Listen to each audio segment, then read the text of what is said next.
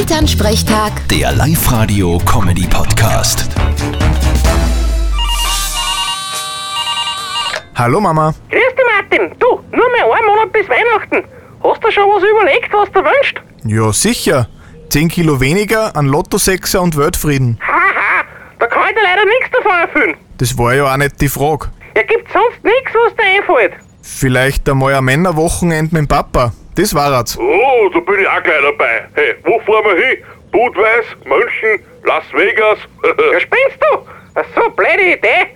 Euch lasse ich nirgends allein wo hinfahren. Wann dann fahr ich mit? Ma, Na, dann muss ich mir was anderes überlegen. Ich will ja einen Spaß haben. Ja, mit mir kann man keinen Spaß haben, oder wie? Sicher. Aber du wirst wahrscheinlich nicht drei Tage durchschlafen. Vierte Mama. Sehr witzig. Bitte, Martin. Elternsprechtag. Der Live-Radio-Comedy-Podcast.